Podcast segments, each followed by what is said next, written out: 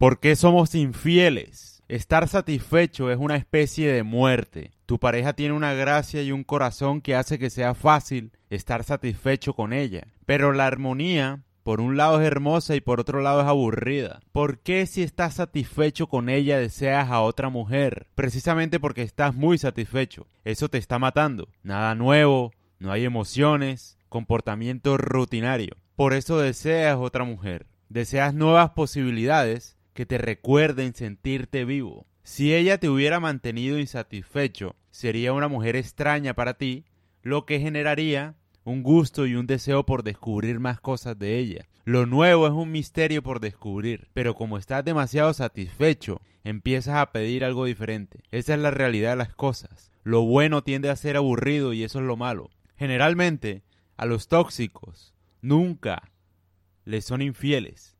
Nunca. Porque siempre generan emociones nuevas todo el tiempo. Que, obviamente, generan sensaciones de vitalidad de alguna forma. Uno se siente más vivo cuando está enojado, por ejemplo. Irónicamente. Lo que estoy diciendo acá es que es la realidad, es la verdad. Entre más insatisfecho estés con tu pareja, menos probabilidades hay de que seas infiel. Piensa muy bien lo que estoy diciendo. Yo no estoy diciendo acá que debas ser tóxico y tratar mal a tu mujer o a tu, o a tu hombre solamente para que no te sean infiel. No estoy diciendo eso. Estoy diciendo que las cosas que son muy perfectas son aburridas.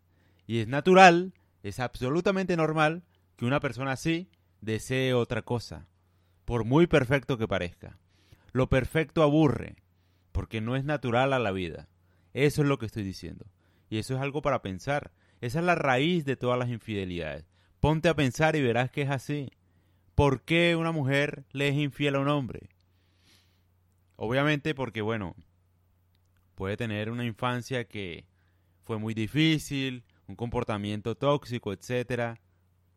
Pero, al mismo tiempo, puede que su hombre haya sido muy perfecto. Tan perfecto que genera aburrimiento. Porque generalmente lo bueno aburre. No estoy diciendo acá que deba ser malo. Obviamente no. Lo que estoy diciendo acá es que no debe ser aburrido. Nunca. Con nadie, nunca. Mentira, puedes ser aburrido con la gente que no te interese. Con esa gente puedes ser introvertido, callado, hacer silencio.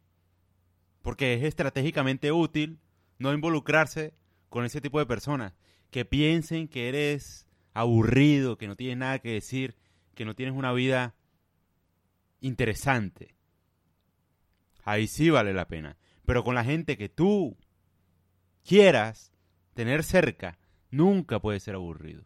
Sobre todo si es del sexo opuesto, ¿no? O sea, si estás involucrado en una relación. Ahí sí, jamás, nunca seas aburrido. Porque pagarás el precio de la perfección. Más bien, nunca seas perfecto porque no lo eres. Empezando por ahí.